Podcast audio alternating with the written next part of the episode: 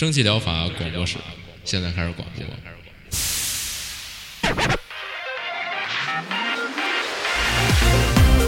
百无一漏萃取最新精品游戏，一游即知，化解日常生活压力。聊尖儿的，聊缺的，就聊你们等着听的。蒸汽疗法让游戏成为您生活的良方。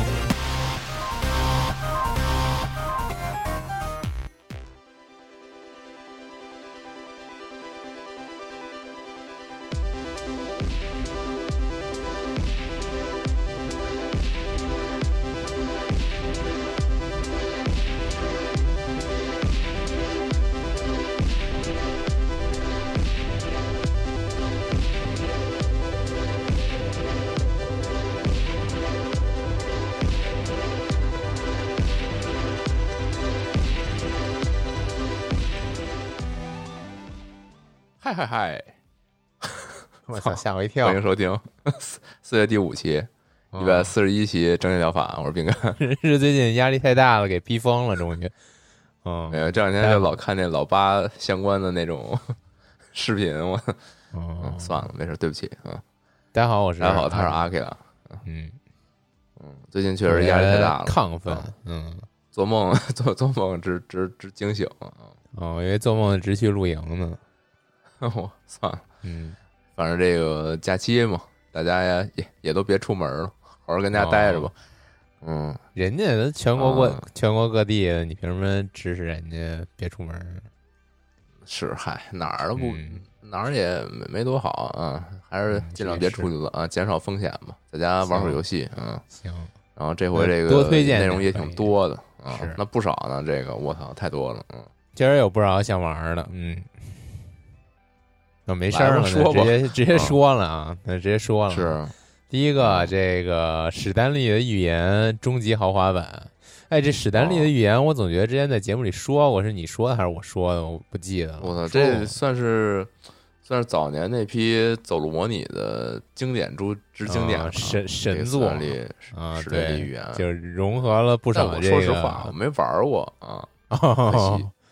啊，我也没玩能不能过玩一下吧，因但为确实它没中文，它就对对对，哎，就我门槛儿高了点儿啊。稍微了解了一下，确实是挺挺有意思的。它是就是里边有不少这个 meta 要素嘛。它整个这游戏就是你作为一个公司员工，然后你每天的工作就是根据电脑上给你的指令，你就按下吧，按下按钮，就是那种特别特别把机械性的这种工作发挥到极致了，极致到有点夸张的这种机械性工作。然后呢哦，你有一天发现电脑上这指示不来了，就是你突然就不知道你要干嘛了，就好像一个机器人儿的这个程序啊没有下一步指令了，就你作为一个机器人儿你就懵了，懵逼了，然后不知道，哦对你你要你要该怎么着啊？嗯，我操，然后你这个了！我就必须得克服一下 英语障碍，玩一下。哦，他这他这其实没我我听你什么英语说这我都快哭了，我操！啊，我我突然就感觉，嗯，啊、他这其实就是不是，就相比于它是一个游戏来说，它确实是一个寓言，它是一个寓言故事。他对他不是疯狂跟你旁白说吗？说对对对，话我接着说吧。啊然后就是你啊不知道你要干嘛之后，这时候就出现一个声音跟你聊天儿，然后这声音就是这游戏的旁白。其实大家也可以理解成是这游戏的制作人在跟你你这个玩家在聊天儿呢。然后是你玩家就操控这个机械性的工人嘛，然后你就走出了第一次走出了你这个办公室，然后你就发现全公司的人都不见了，而你也不知道你这公司是做什么的，就又有点像那种太古屋的感觉，就是有点神秘。哦，然后这些公司就是完全看起来就是一正常公司嘛，就是什么打印纸、复印机、电脑、工位，但是你就是不知道这公司是干嘛的。然后你平常工作也就是那种齿轮儿，就是一个齿轮儿嘛，你每天就点点按按钮，嗯，就完全不了解。对于外边儿，对于你这个小办公室之外的世界，可以说是完全不了解。然后你就踏上这个探探索这空无一人的公司的旅程了，然后这游戏也就随之开始了。就是你在嗯探索这个公司的时候呢，就是刚才说这旁白会跟你聊天儿，然后比如说，啊、他会就是当你失去电脑上对你那些指令之后，那旁白会作为之前那些指令出现，他会给你一些指令，然后也算是那种诱导吧。嗯，就是比如说前面有两扇门，然后就是你应该选左边这扇，然后你一般玩家就第一次嘛，就是选左边那扇，你就顺着旁白走，然后最后呢，就是到达了一个结局。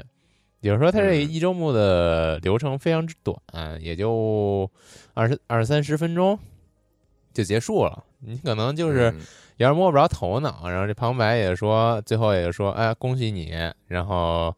呃摆脱了公司束缚，最终获得了自由，然后这游戏就结束了。然后随着这个结束，呃音乐响起，然后歘一下，你又又在二周目醒来，又是你一个员工电脑指示停了。然后就玩到这儿，就感觉就很多人就摸不着头脑嘛。然后这块儿就开始体现的这游戏的这个哲思之处了。嗯就是当你在一周目的时候，你会发现，就是有很多呃选择是旁白告诉你不要选，或者说旁白压根儿就没提及的这些选择。然后当当你进入二周目或者之后更多周目的时候，你就会想一一把那些选择都尝试一下。然后这时候呢，就会开启非常非常多的其他的支线结局，以及这旁白的这个 AI 啊，然后也会仿佛变得更加人，就是更贴近人性一点儿。他会，嗯、跟你说一些就像一个朋友，或者说是比较喜欢挖苦你的上司一样，然后嗯你要疯狂对你这个 选择进行指指点点，嗯，然后 对。就是你挺有意思的吧？你就要通过每次的一次次的选择，其实有点 roguelike 那种感觉，一次次不同的选择来揭示这这个世界观到底是什么样的，以及你最终一点点会发现，你第一次这个结局就是旁边说恭喜你获得自由了，这意味着什么？嗯，这个哦，这个自由其实是这个游戏里边真正想探讨的一个核心的话题。嗯，就是这主人公最后到底是不是自由，或者说你这个玩家所处的这个现实世界，你这个玩家是不是真正自由，或者说是就他种种就是预言嘛，他通过一个故事来映射你这个现实世界，然后引发你的一些哲思，大概就是这么一个游戏，相当的有意思。嗯，举个例子，比如说是。当你一开始这个旁白不是让你选这个左边那个门吗？你如果选右边那个门，旁白就会疯狂挖苦你，然后说啊，你现在会知道不听我指示了，然后告诉你你选这门也依然你 没有任何好果子吃什么的，就是我，就是你 也不是大概就这意思吧。嗯然后或者说啊，你现在你现在知道会自自自主选择了是吧？然后就那种阴阳怪气的这种口吻，嗯，然后最后。呃，引导你最终揭开这个游戏的大秘密吧。其实也没什么大秘密，嗯，就自大家自己尝试吧。然后我觉得底下评论引用了游戏里边一句话，我觉得说的还挺有意思，就是嗯游戏本应当是独自享受的。嗯、这个我觉得我还比较比较赞同。哦嗯，它里边会有一些就是类似于这句话一样，就是。有很多这个制作人的思考，它夹杂在里边儿，给你给你交流，就有点像你通过这么一个游戏跟这个游戏的制作人聊了一个天儿一样，进行了一个比较有点深刻的谈话一样的感觉。嗯，嗯，但是我看他底下这评论，有人说什么这是《史丹利预言二》，不知道这个哦，他他应该是在这个原作基础上有些新的内容，但是我不知道他这么说是纯粹的一个算怎么呢？抖抖个机灵呢，还是说啊 里边儿有好多这种有好多这种抖机灵的评论，然后毕竟我也没玩过，嗯，是就就这里边的评论，像他没玩过，就说实话，真嗯都看不懂，看不懂都都谜语人这块儿。比如说什么，我上一次玩到这么惊艳的游戏还是史丹利的预言，说就特别的 莫名其妙。嗯，哦，反正它这里边确实是，哎这就我觉得不用多说了，这简直是就是爆炸级别的游戏啊！是反惊正就是就我一开始也是就是史丹利预言嘛，如雷贯耳，然后但是我确实也没细了解过，然后这回细了解了一下之下呢，确实是这这想法，然后这玩法都挺都感觉挺牛逼的。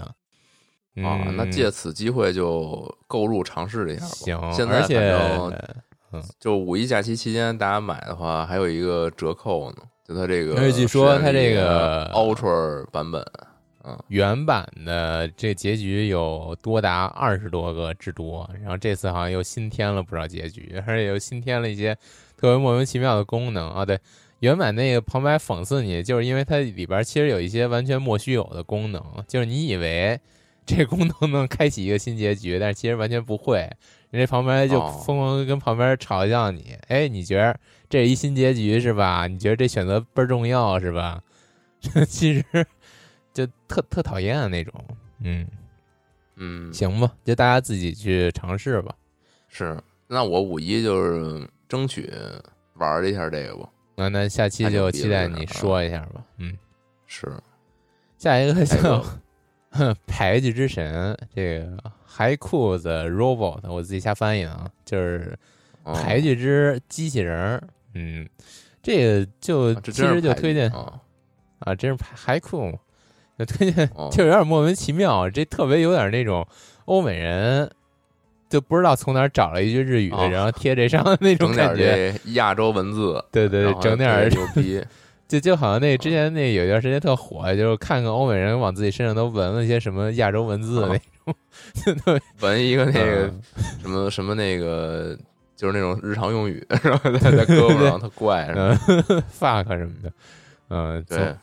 就反正就是推荐大家先来看看这个游戏页面或者说 PV 吧，它基本就是嗯空洞，它完全就是像素的空洞，嗯。嗯就包括一些这个地图的配置啊，然后里边一些 BOSS 战的场景啊，都能看到嗯不少这个空洞骑士的影子。但是吧，它这个，嗯，怎么说呢？好像这个游玩机制和画面、人设什么的，整体上就是比空洞降了一截儿，就是低配版的空洞骑士。嗯，基本上这个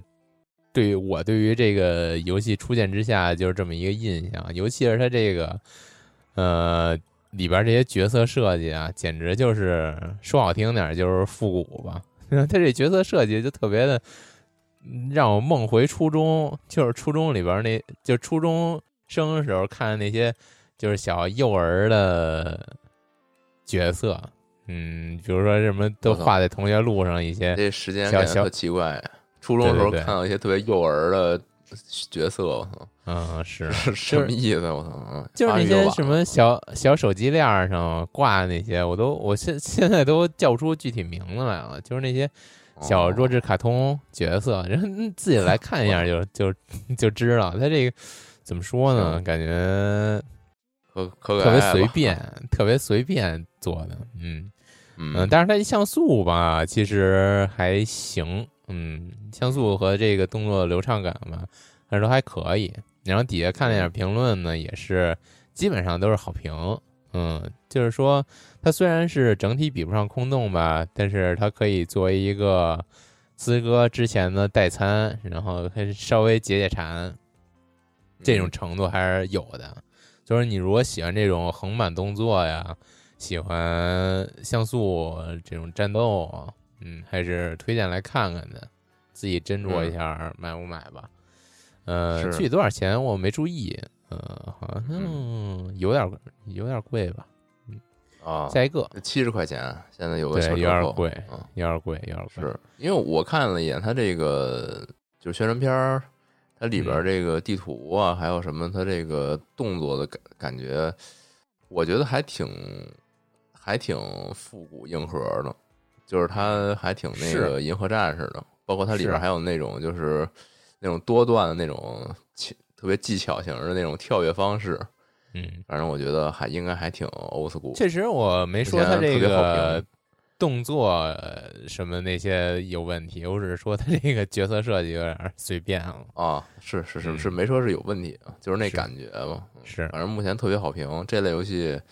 应该都问题不大啊。嗯，这当个解闷游戏还是没问题的。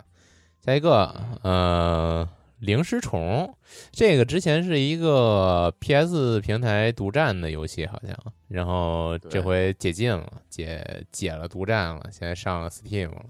也是特这当时跟着那 PS 那个有一次发布会吧，然后登场，啊，大家都对对傻了，对对说这是一什么呀？这是 对，对，氪多了模拟器是吗？就是看所有东西都活了什么的，特可怕。它也是就是一个，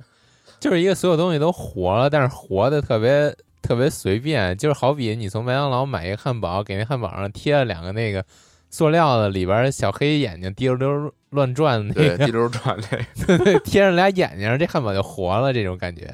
就是它这游戏白泡完子有两个全小黑点儿，对对，完全就是这么这么一个这么一个感觉，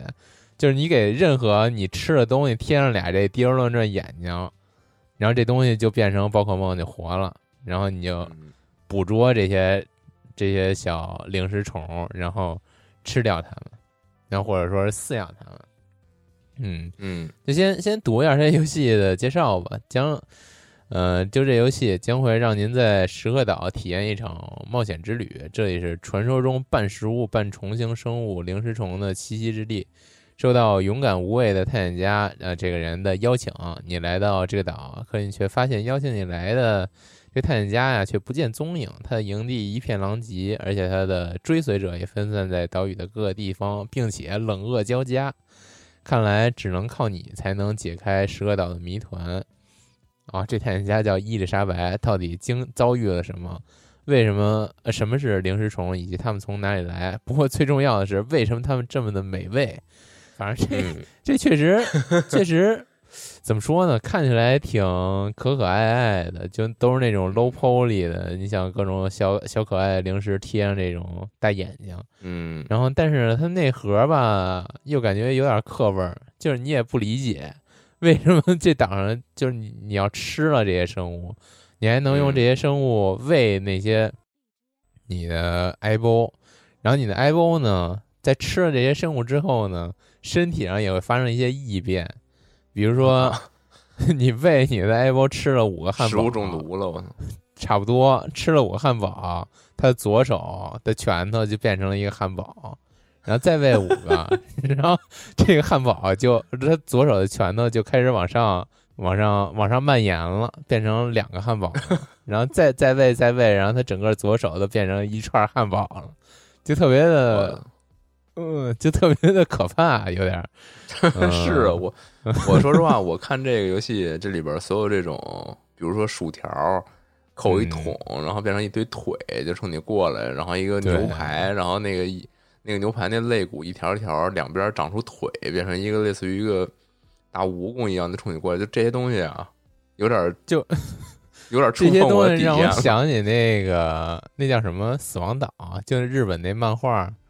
最后哦彼岸变成了岛四啊，彼岸岛，对，彼岸岛，对对，虽然是一吸血鬼漫画啊，但是不知道为什么里边所有的怪物全都是就是天马行空，肉肉山大魔王里边的怪物都是，嗯，对，就什么一个那个巨大的婴儿，我操，算了，这太恐怖了，别说了，别说了，别说，就是大家如果感兴趣，然后承受能力非常高的话，请搜一下这漫画，这漫画挺嗯它这里牛逼的啊，是相当彼岸岛啊，嗯，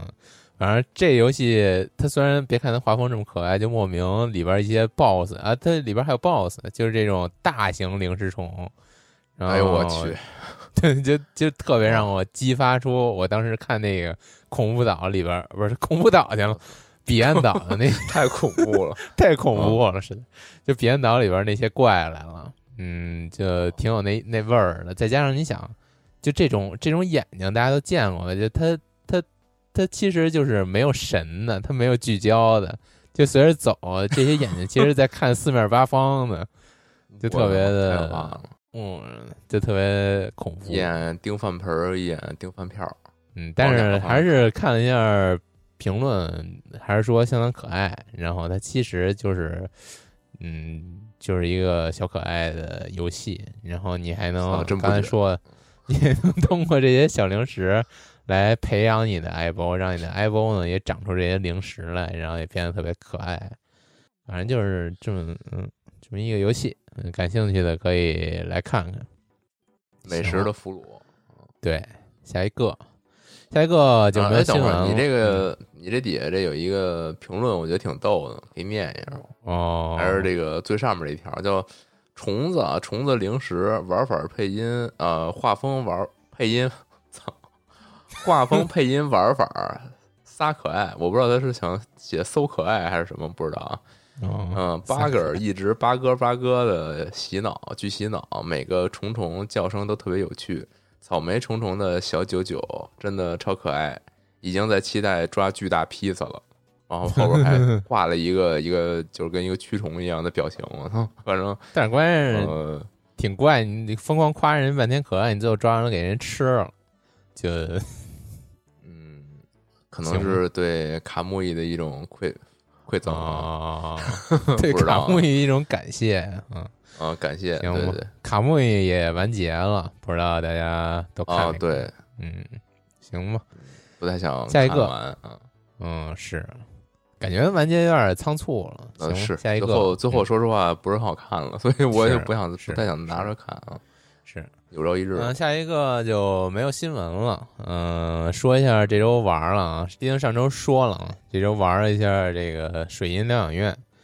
嗯、的 demo，哎，牛逼，挺牛逼的。嗯，先说一下优点吧。嗯，哎，不对，先说一下上周说的一些错误吧。上周说他那是九十年代，说错了啊。毕竟上周看他那个 PV 全都是，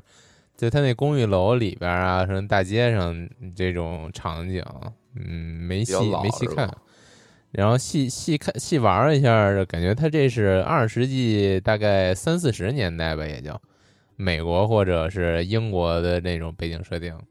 哦，就更老，就是你哎对上回觉得那还稍微现代了点儿了，对对对说错了，嗯啊，三四十年代就是那种美国冒险黄金时代，可能刚刚结束。就看过嗯那个木乃伊吧，大概就那那个年代。主要是为什么呢？哦我这回看 玩了一下这游戏里边那些车呀，都还是那种汽笛车呢，就那种当当当，哦 就那种蒸汽蒸汽笛发出来是这，嗯，发出来是这样的声音吗？啊，就那种印象嘛，蒸汽车呢，啊，我也特别是那种就是喇叭声那种啊，就是那种喇叭，差不多吧。然后可以，嗯，接着学了一驴叫，是，这反正它这个背景设定吧，其实呃也不能那么深究，它有点混杂，呃，各个时代的，嗯，就是把那种经典小说里边的一些材料都放进去了。它毕竟是一个架空的世界，嗯、确实是，嗯，嗯，而且更加有意思一点吧，它这个世界的夜空是有，呃，是跟咱们现在现实世界这个星象是不一样的。比如说，它夜空能看见三个月亮，可能更多。哦嗯，我操，而且其中一个月亮，我不知道跟剧情有没有关系，有点像那个《阿特曼车泰》里边那个，是的，上面有一大洞，我不知道那是跟剧情有没有关系啊？它还是就这么一个设定，嗯，就不好说，可以期待一下后续剧情。嗯，我操，那接着说他们这一堆都是浮月人儿，然后月亮还一动，我操，这事儿突然间就哎，突然间就 nuclear 了起来，是，反正，呃，呃，你说到他们都是福瑞人儿了，然后细玩之下，它这里边也引出了一个比较，呃，福瑞世界经常会谈论的一个话题，就是他们在哦奴役什么，就是他们在肉食动物在吃什么，或者说是，就比如说哦，咱们现实世界，那个那个叫什么？其实所有这种呃福瑞背景题材的故事，这不是那个漫画那个啊吗？不光 B 四点之前那个什么疯狂动物城，其实背后都是这么一个核心问题，就是这种肉食和草食的这个矛盾对立，就是在于嗯，到底谁应该妥协谁。他这个哦。好像也有点那意思，就是他这个世界里边被奴役，就好像咱现实世界里边人骑马、人吃猪牛羊肉这种感觉，嗯，就是他那世界他们骑的他们这里边他们骑人，他嗯，我操，那太好了！他们骑的也是一种，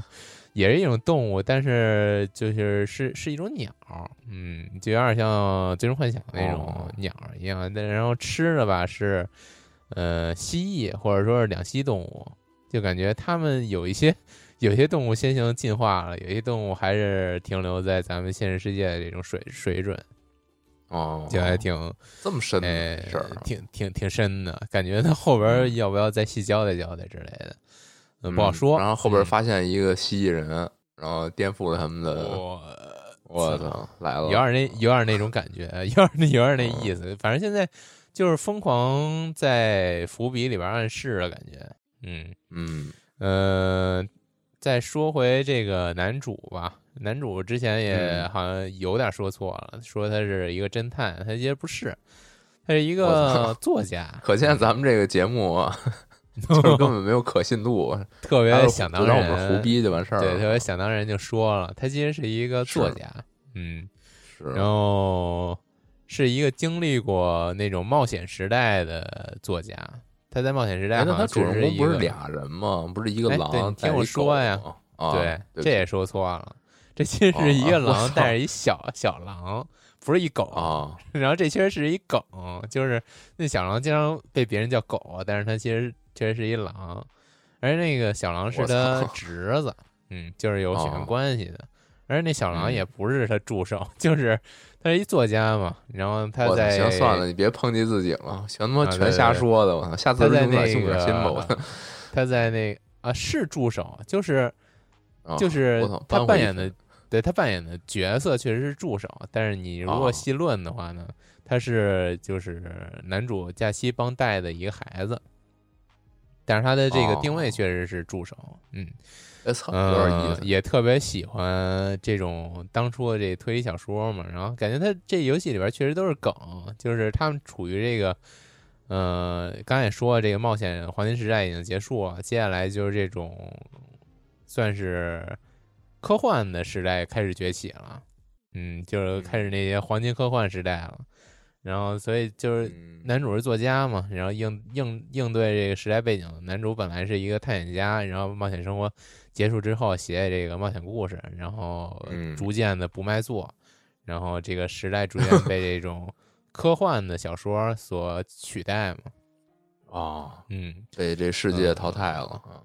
差不多。然后男主呢也是受这个编辑之邀来到了这么一个水银疗养院，然后在这水银嗯疗养院呢就经历了种种怪异的事件吧，嗯，就是这么一个展开。嗯嗯，这疗养院其实也是特别特别的玩梗，就是以前的那种，呃，炼金术师大宅，然后没人知道里边人干什么，但是巨富就是，然后哦。这个炼金术师家族没落之后呢，也不知道为什么突然就没落了，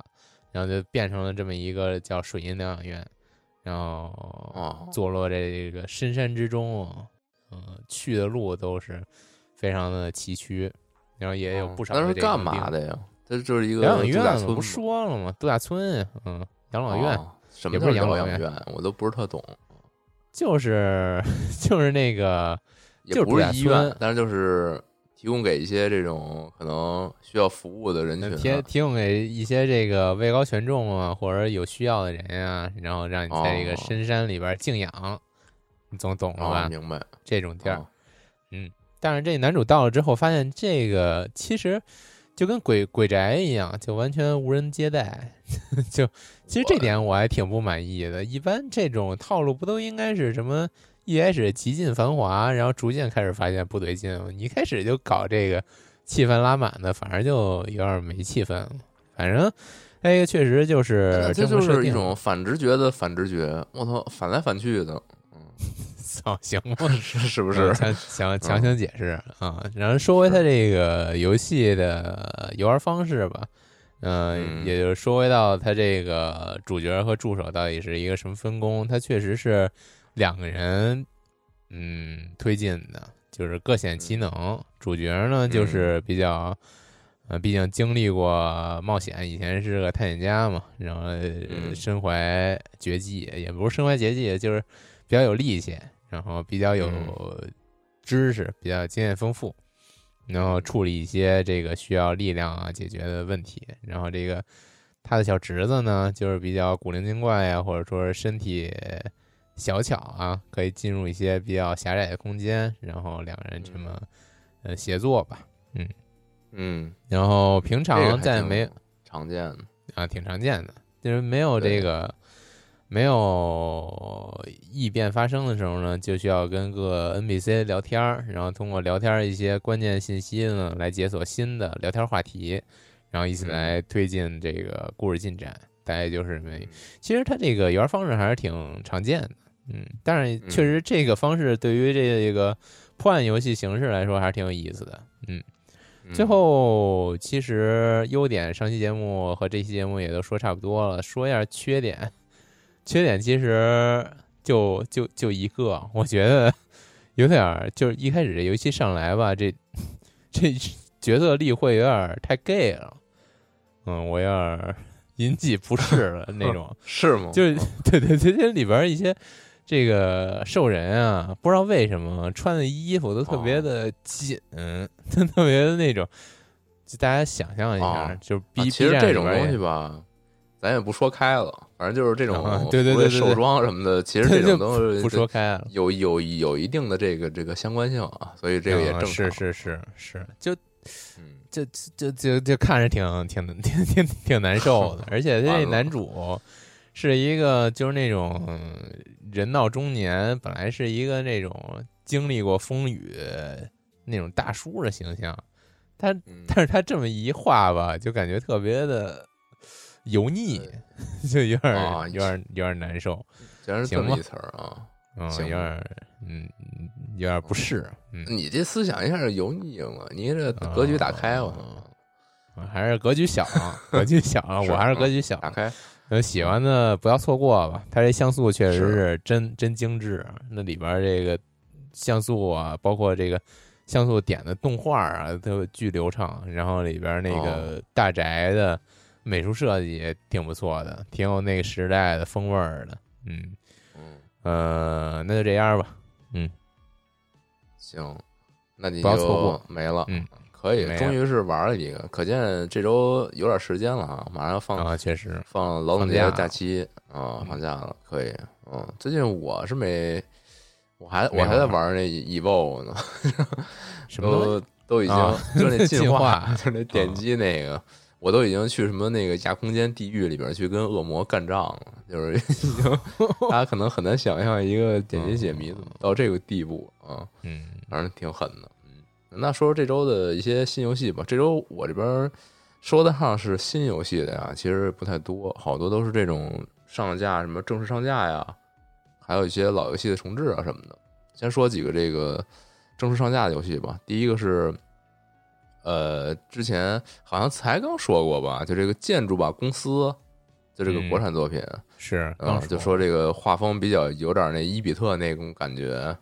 然后是一个让你管理公司，然后有很多这种现实的这种梗整个都是那种建筑蓝图的配色，就蓝和白。啊，对对对嗯对，然后灰啊黑啊，就这种感觉吧。然后游戏里边这种一点红是他们公司的这个 HR 小姐姐，好像是这意思。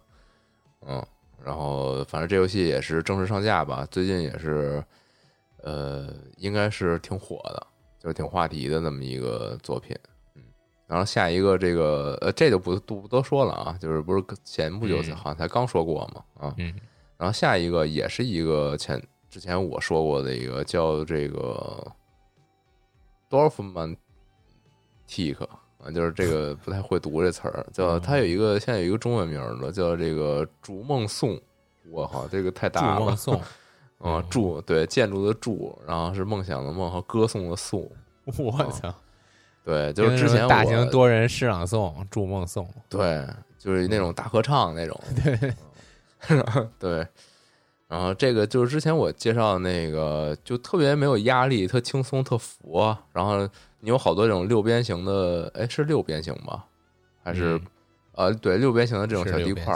然后你就往上拼，然后就随心所欲吧。然后也不能太随心所欲，因为里边有一些这个任务吧，你就当时，比如说他让你拼出一个呃十个相连的农田地块儿，你只要完成这些任务呢，它就会把你这个六边形地块儿呃再给你加一些。就是你，你可能有一开始有一百个，但是你为了能够造出一个越来越大的版图，你就需要完成它那些任务，然后它是会附赠你一些啊。嗯然后目前上了这个一点零了以后，我就这么看啊，我是感觉他又做了很多新的地块儿，就是我以前那会儿玩的时候没有的，呃，地块类型吧。比如说我看到了有那个，呃，就水上会有一些建筑物，然后还有一些像是这个城镇已经不再像以前一样，就是特别简单的那个小农小，呃，小民房了，就是有一些建筑物，比如说什么钟楼啊，还有是什么这些东西。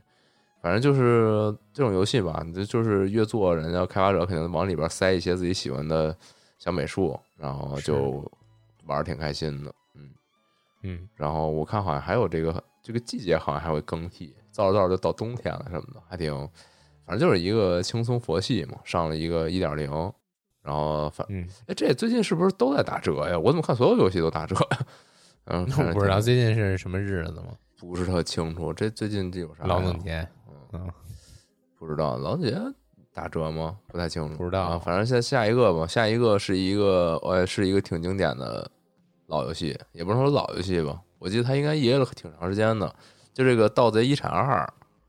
哎，嗯，这个当时什么时候开始 E A 的，我已经记不得了。反正早年间玩了一个这个《盗贼遗产》的初代，然后那会儿是可能这种同类游戏玩的有点多吧，然后那会儿没玩下去。嗯，然后这个二代呢，反正就是好处都继承嘛。然后，然后目前这个也是相当经典的一个这种横版的平台的动作 roguelite。嗯，嗯，它为什么叫盗贼的遗产呢？它就是说，呃，你这个祖祖辈辈就是下这个地牢冒险，但是你们每一代的人呢，可能都活不长，然后这个子子孙孙无穷尽也的去去这个怎么说呢？就延续自己家族的这个冒险的一个呃传统，呃，对，就这么一个家族的一个目标吧，就是要打穿这地牢之类这种感觉。啊 然后你每一代的这个，它这个主打就是比较逗的 rogue 的地方呢，就是你每一代的这个子孙呢，它都有自己的特点。比如说，它这个我也不不举例具体了吧，反正它这个游戏的这个商店介绍这块写了几个，说有可能是一个和平主义的大厨，然后也有可能是一个色盲射手。我操，有一色盲，哎，随机你啊，操，嗯，这反正就是有什么是关系？这探索地牢，哦，他他你要是色盲的话，这个游戏就变成黑白了。就是他会哦他的这些东西会特细腻，就是各种，比如说你随了一个近视眼，然后你就会发现这个游戏特糊，哦，就是这些东西它都会随机到这里边儿。然后你像是。对，就是他他会那和平主义会怎么着啊？我不知道啊，我就哦，我这二代当时也就反正 E A 的时候我也没玩儿，因为那会儿好像没汉化吧，反正现在是有汉化的啊，这个不用担心。而且它毕竟上了这个一点零嘛，它这种 roguelite，呃，就还是我之前说那个，就是它这种，如果你在没它完整版之前你就按捺不住玩了，很有可能因为它的内容不够，你就玩不下去了，就是或者说是它正式版真上了之后也没那么好玩，嗯嗯反正我看我就这么往底下翻了翻，好像好像差评还挺多的。怎么看？说好像说是太恶心、太难了。但是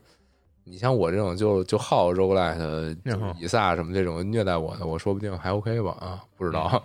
可以可以再看看。反正目前整体是特别好评，具体不知道它怎么样。嗯，这个挺想试试的。嗯，这反正三个这种就是上了一点零的游戏吧。然后再往下，再往下，这周我不太确定这是吹的什么风儿。就是贝塞他在 Steam 上上了几个早年贝斯达的游戏，比如说就是最早的这个老滚、老头环啊，什么老头环？老滚就是老滚，对不起，那个上古卷轴啊，嗯，比如说早，比如早年的这种上古卷轴，像是这个上古卷轴一、上古卷轴二，就我在这儿放一截图，你看你都能感觉到它这年代感，嗯它都是那种就是你点击屏幕上的一个十八项的十字键，然后移动、地牢爬行，就是真的很传统的地牢爬行。是对，然后这也算是呃这类游戏的这个点中点吧。这好像是最早最早是九七年的吧，啊，然后反正有好多人在底下就玩梗，说什么哎呦这就是老滚六啊，这画面还挺复古的 啊，就是就这种就调侃人家一下啊。当然大多数人还是就确实就是哇牛逼，这个经典，有机会玩一下，期待一下汉化什什么的之类这种感觉。对，反正这种我估计你现在想，如果他没上架 Steam，你想玩可能还挺费劲的，就是这个操作环境啥的，你还得你还得折腾去。他现在给你这么直接上上来了，也还 OK 吧？确实，我不知道之前是不是也同步上过 XGP 那那些，不太清楚啊。反正是正好在 Steam 看见了，就说一嘴吧，大家有兴趣可以去看一下，反正都是免费的，就是一个情怀体验一把吧。估计人也觉得你不可能付费对这玩意儿。嗯可以。然后下一个也是一个这个童年回忆国国王密令我还是付费买的，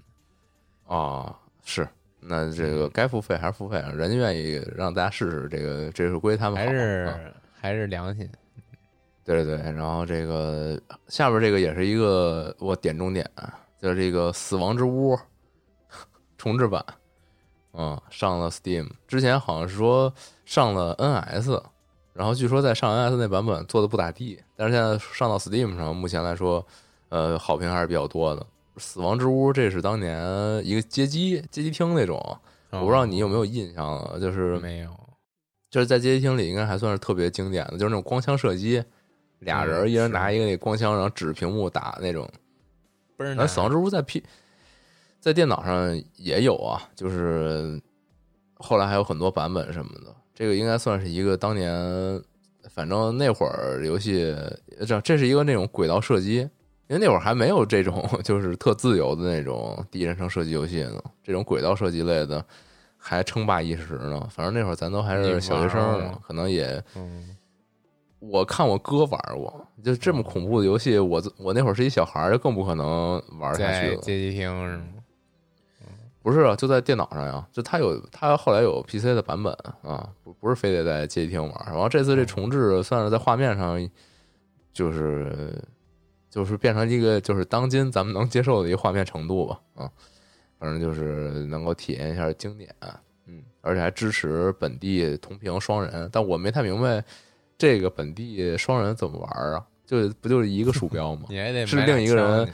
强制用手柄吗？那这个光枪呃不是这个轨道射击游戏用手柄，我感觉是不是还挺难的呀？我，嗯，这这肯定没有鼠标鼠 NS 标。比较合适，那俩手柄多合适。NS 是拿光枪打的吗？我就是是拿那我也不那个轴打的吗？我还真不太清楚。但是好像我看底下评论，反正说是之前上 NS 好像体验不太好，这次上 Steam 哦，就是正正经一点了，然后嗯可以玩儿啊。反正这个经典中的经典嘛，大家可以回味一下。行，做的还重置的还是挺好的。然后下一个，我下一个这个太牛 太牛逼了，这个我突然勾起我的这个印象了，就是我之前在 Steam 游戏节上我看见过这个，叫做哦 Revenants Devil 贪婪的恶魔。哎，这就跟上周我说那个宇宙汉堡王是就是一东西。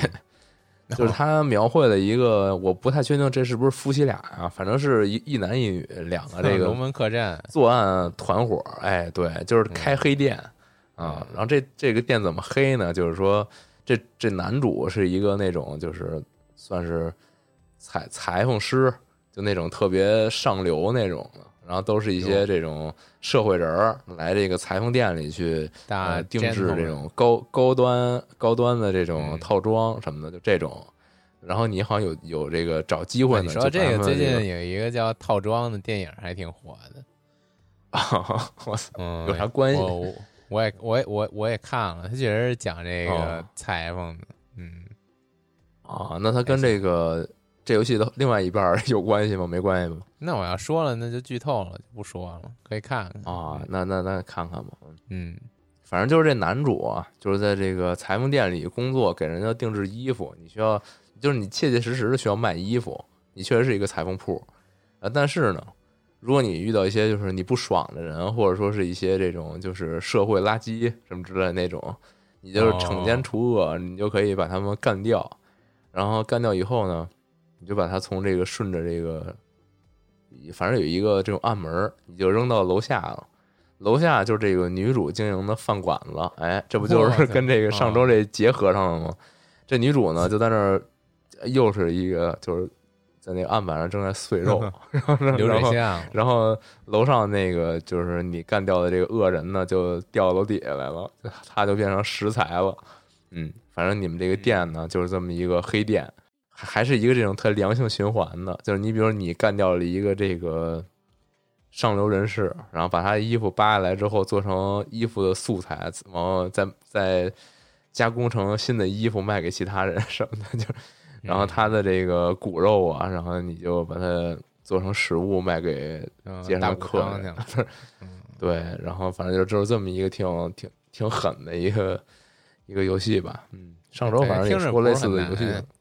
我不太清楚它这个难点在哪儿。我估计可能你也得遇到一些那种事件吧，就是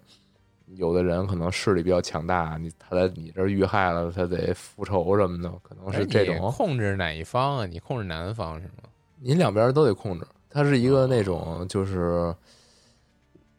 你整个管理这个店，就是从上到下的，就是他那个裁缝铺在二楼阁楼上面，然后你的这个呃，你这饭店在一层，然后你厨房在地下一层，就是你就这么一个结构。你们要管理这么一个像算一个组合店铺吧，嗯，包括你店里边的一些设备啊，然后还有怎么迎开开店迎客呀等等这些东西，你全都要管。对，嗯嗯，反正就是真的就是跟上周我说那个挺像的，我觉得。而啊嗯，它这本身的这个画风是一个这种偏，就跟你刚才说那个《水晶养院》可能差不多，就是啊，就是那种，就是也看着完全二三十不像素年代。啊呃，不是，我是说它的这种背景风格，对，哦就是那种工业工业时代什么那种没有，英我觉得你这得一八几几年的英国，啊，特别也是我可能我可能我可能对这个不是特别敏感，那就那就是这个，可能就是工业革命蒸汽时代那种嗯，英伦那种街头吧，是。就这种感觉，嗯，然后科技感觉还还挺低的，嗯都是那种 都还是挺原始的，嗯也适合，就是那种脏乱差的那种感觉，有点完了在在这整体的这个。又有一种就是不法之徒，然后混迹在这个市市井间，这这嗯。这种感觉吧，啊，还挺酷的，嗯，大家可以来看看，这比这这比上周那个《宇宙汉堡王可》可细腻多了，就这个画面啊，确实，是比较偏真实的啊。嗯嗯，是我，怎么乐了？乐什么呢？没事，行，行，下一个，下一个是一个，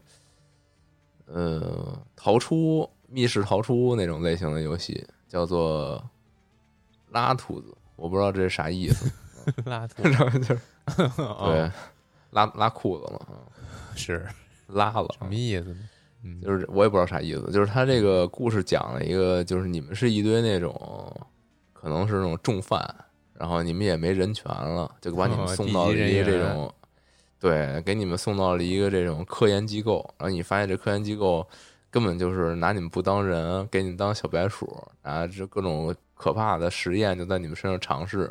然后你们就有一些人就变了，变成一些什么。大大耗子人儿，然后脑袋出触手什么之类的，这种就是，就总之就是一些不可名状了，嗯。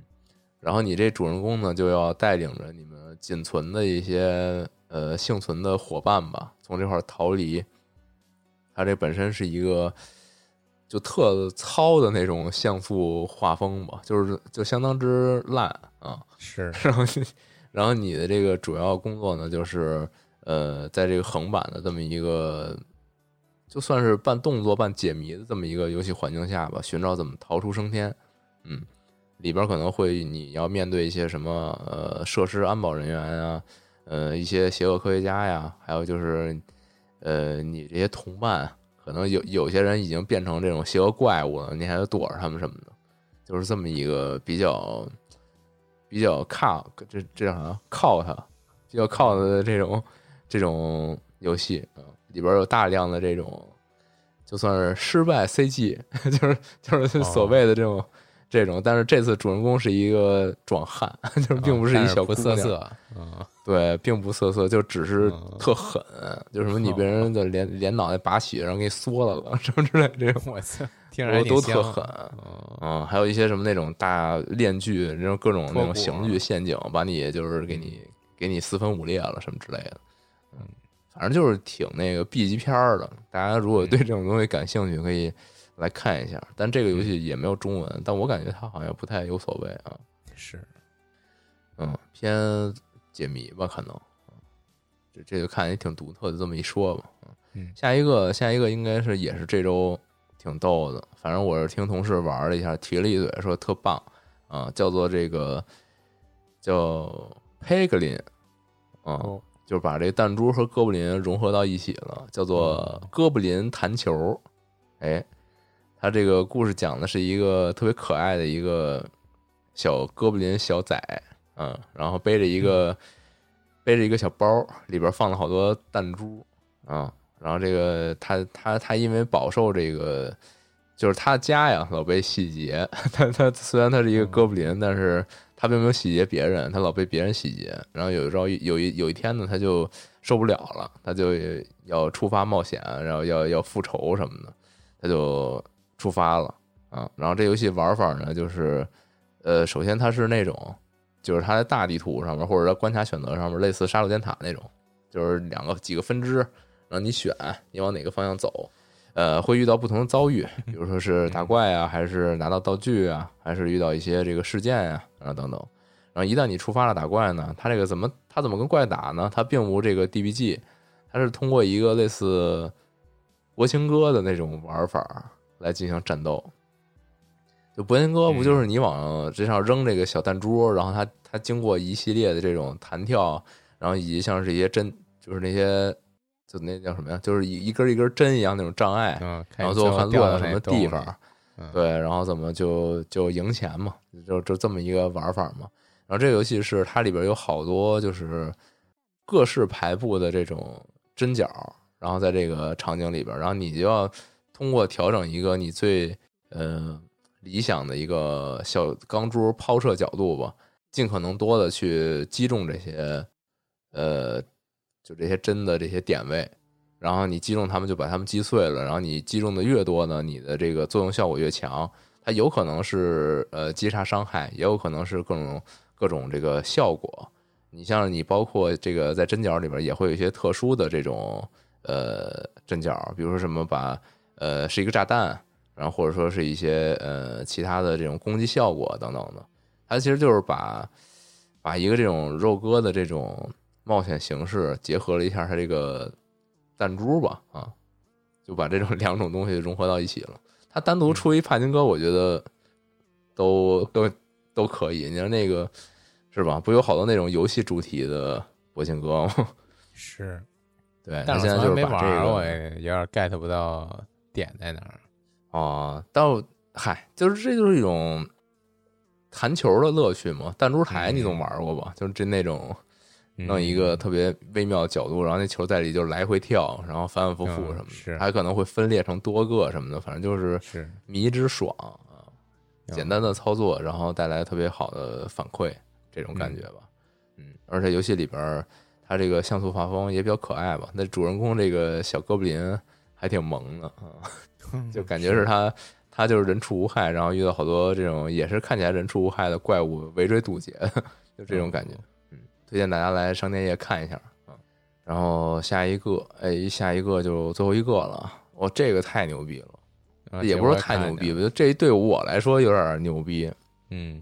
是这个盾 Spice World，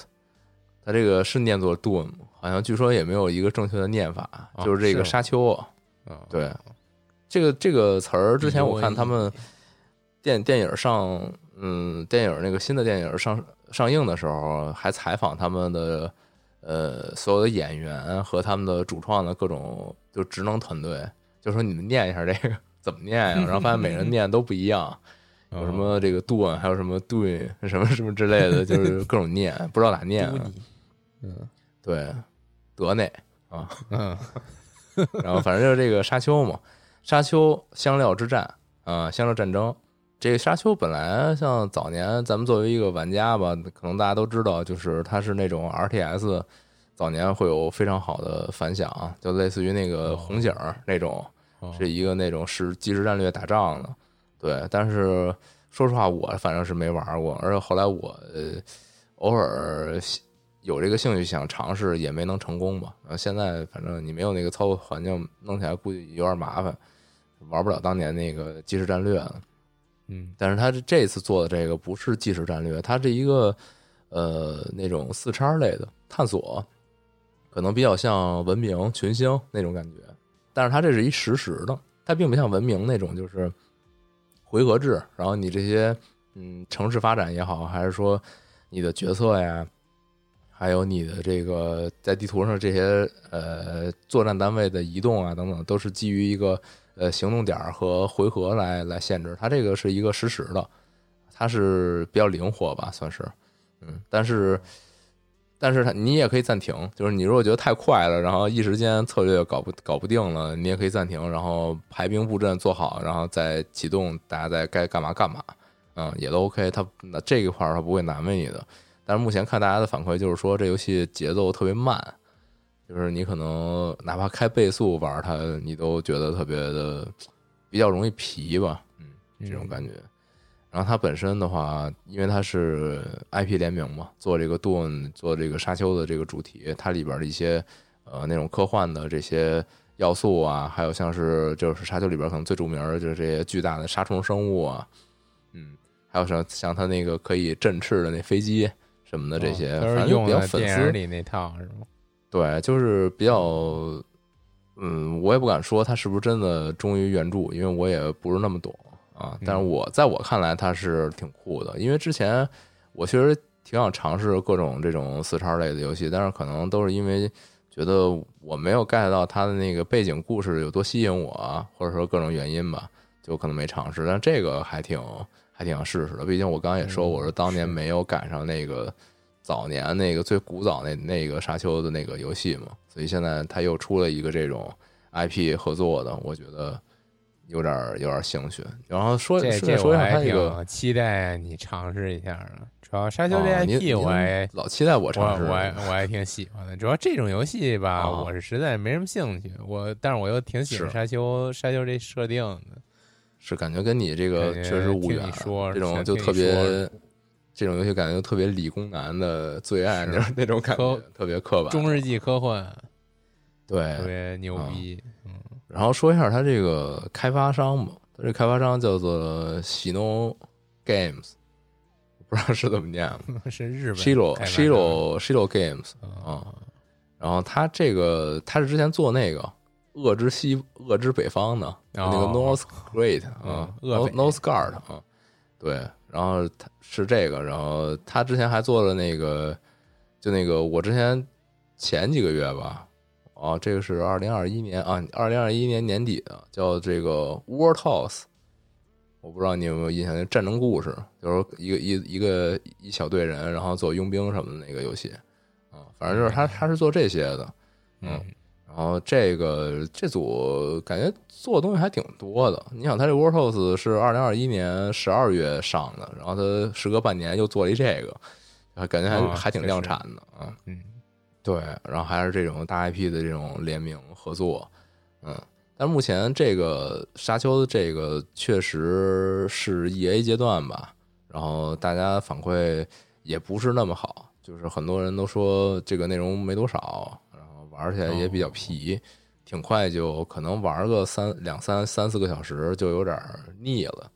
就它内容现在还没那么多吧，这反正 EA 大家就合理看待 EA 阶段的游戏吧。也别期待太高，你要，然后这游戏确实可能不是小作品，这游戏一百三十九块钱，而且作为一个这种四叉类的，估计可能需要就是放长远一点看，就是看它能不能长时间的更新，可能两三年、三四年之后，能不能做的是一个真的特别符合这个世界观的这样一个游戏，那应该就还挺期待的。对，毕竟当年那个沙丘还是。挺挺牛逼的，属于是游戏界里挺挺著名的那种。说起这种古早 RTS，应该都会涉猎这个东西。哦，反正这个不知道，看他潜力如何了。反正这组应该是水平还是可以的。行，那这周就差不多这些吧。嗯，五一假期大家就看看这些游戏有哪个想啊？对，哪个想 想试试的，可以玩一玩。行。对哦，对，顺便我最近也还玩了一个那个，就是前一段时间说那特像《英雄无敌》，叫叫做那个《英雄之石》，什么 Hero Hours 的那个，玩点那个，但是说实话，那个就不咋地，就是啊就是我这种真的特别喜欢《英雄无敌》的那个，就我觉得还挺有意思的。然后稍微玩一玩，就每个种族都看一看，然后它里边有些设计的小心思，然后再之上就就没啥了。它就只能说是一个粉丝爱好，然后做了一个这种体验类的小游戏吧，就算是。嗯嗯我还是期待一下五月十号发的那个《征服之歌》吧。我操，那个太那个一定不能拉，我期待太久了，两年了可能。我现在就期待五月十三号发的新奥特曼，呃是啥呀？就那个新新没新电影啊啊！你竟啊，然你都不知道是你暗夜秀明的是吗？啊？对，哦，不是太不是太懂，哦，行吧？那那这这期就这样吧，嗯，大家拜拜。大家拜拜。